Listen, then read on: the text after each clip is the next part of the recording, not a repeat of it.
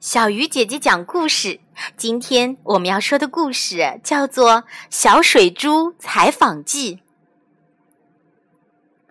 水是人类的好朋友，为人类的生存和繁衍默默的奉献着。可人类对水的这种高尚品质一点儿也不领情，随意的浪费水，糟蹋水。世界上的水都生气了，会在一起纷纷述说自己不幸的遭遇。最后，他们一致推荐一个公正纯洁的小水珠到各地进行采访。小水珠乘着风来到一望无际的大平原，看见许多农民正在田间辛勤地耕耘着。他想，农民种粮食离不开水，一定会很珍惜我们。小水珠落到水渠里，欢快地流过田埂，跑进水田。可是田里水太多了，它们一个挨着一个，挤得小水珠站都站不稳，只好钻出水田。他对一位扛铁锹的老农民说：“老大爷，快点把水闸关了吧！田里的水太多了，这样淌走，岂不是白白的浪费掉了？”老农民听了，淡淡的一笑，说：“咱们种田，缺钱、缺衣服、缺房子，就是不缺水。水这东西不用花钱买，用不着金贵你们。”小水珠听了，脑袋里空荡荡的，好半天才缓过神来，只好顺着田沟走进小河里。小水珠虽然有些失望，但坚信一定会有人珍惜水。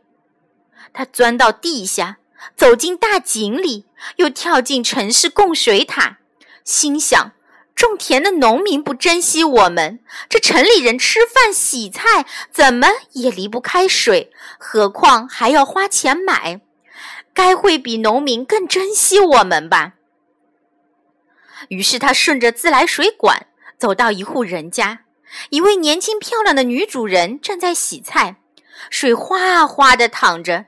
几根葱用一大盆水，还倒上洗洁精，洗完倒掉，又接了满满一盆，将葱在里面涮了几下，然后放在水龙头下边冲。你这样做是非常浪费的。小水珠见他不厌其烦的洗，不知节约的拧大水龙头开关，有些不高兴地说：“喂，小水珠，你用不着这么教训我吧？你们和我的身体比起来，就太不重要了。用半吨水做一顿干净的饭，才花几毛钱。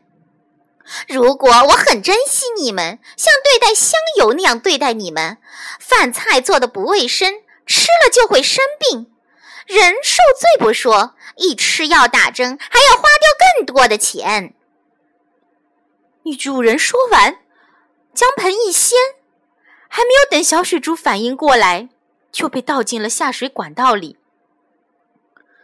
小水珠终于摆脱了管道的束缚，拉着太阳手飞上天空，飘到一个大水库上。他松开太阳的手，跳进水库。经历两次不愉快的采访，他的心情异常沉重。他安慰自己，不管怎么说，人们离不开水，鱼和花也离不开水。他多么希望自己第三次采访的结局是欢欣鼓舞的。小水珠走到一家工厂，这是一家小型的化工厂。他们手拉手往前走。期待着自己的奉献能得到人们的尊重。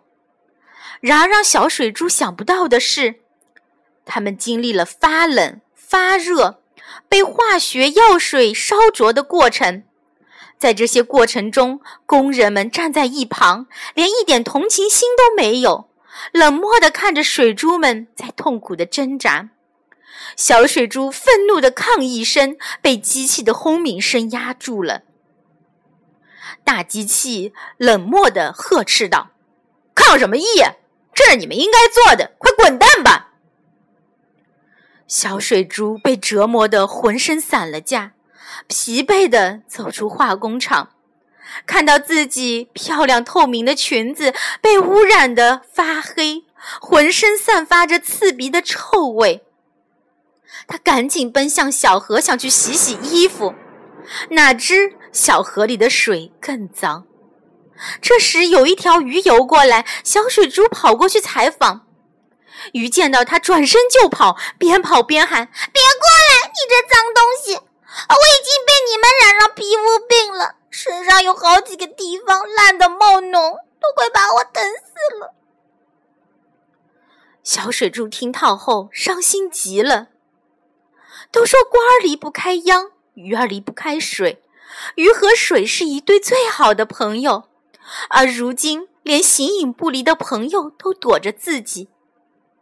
他伤心地拽着太阳的手，吸吮着太阳的温暖，将自己的身体彻底的放松一下。太阳休息了，它随着风，趁着月色飘啊飘。小水珠不想就这样结束自己特殊的任务，于是缩紧身子落了下来，站在一朵向日葵花瓣上。我亲爱的朋友啊，人们都说雨露滋润禾苗壮，世上的植物都日日夜夜盼望着你们的垂爱。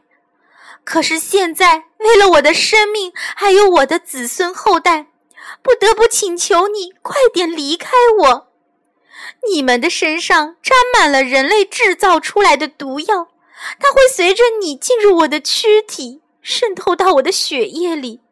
让我刚绽放的花蕊枯萎，让我的未成熟的果儿脱落，让我每时每刻都承受疾病的煎熬，直到失去生命。可爱的水朋友，请你赶紧离开我吧。向日葵的哀求声像把刀子插进小水珠心里，让小水珠悲痛极了。他哭了好大一阵，才离开了向日葵，回到了家里。小水珠将采访情况一五一十的向大家做了详细的汇报。经过激烈的辩辩论，最后形成一致意见，进行大规模迁移，让干旱缺水地区更加干旱，让洪涝地区洪水更加泛滥，给人类生存发出最严厉的警告。小水猪们开始报复了，人类呀，只有真正保护环境、爱惜水，才能赢得水的原谅，停止他们报复的行动。好了，今天小鱼姐姐的故事讲完了，希望每一位听小鱼姐姐讲故事的小朋友。从现在起，此刻起，一定要珍惜水，千万不要浪费水。让我们一起做起来，好吗？小鱼姐姐讲故事，我们明天再见。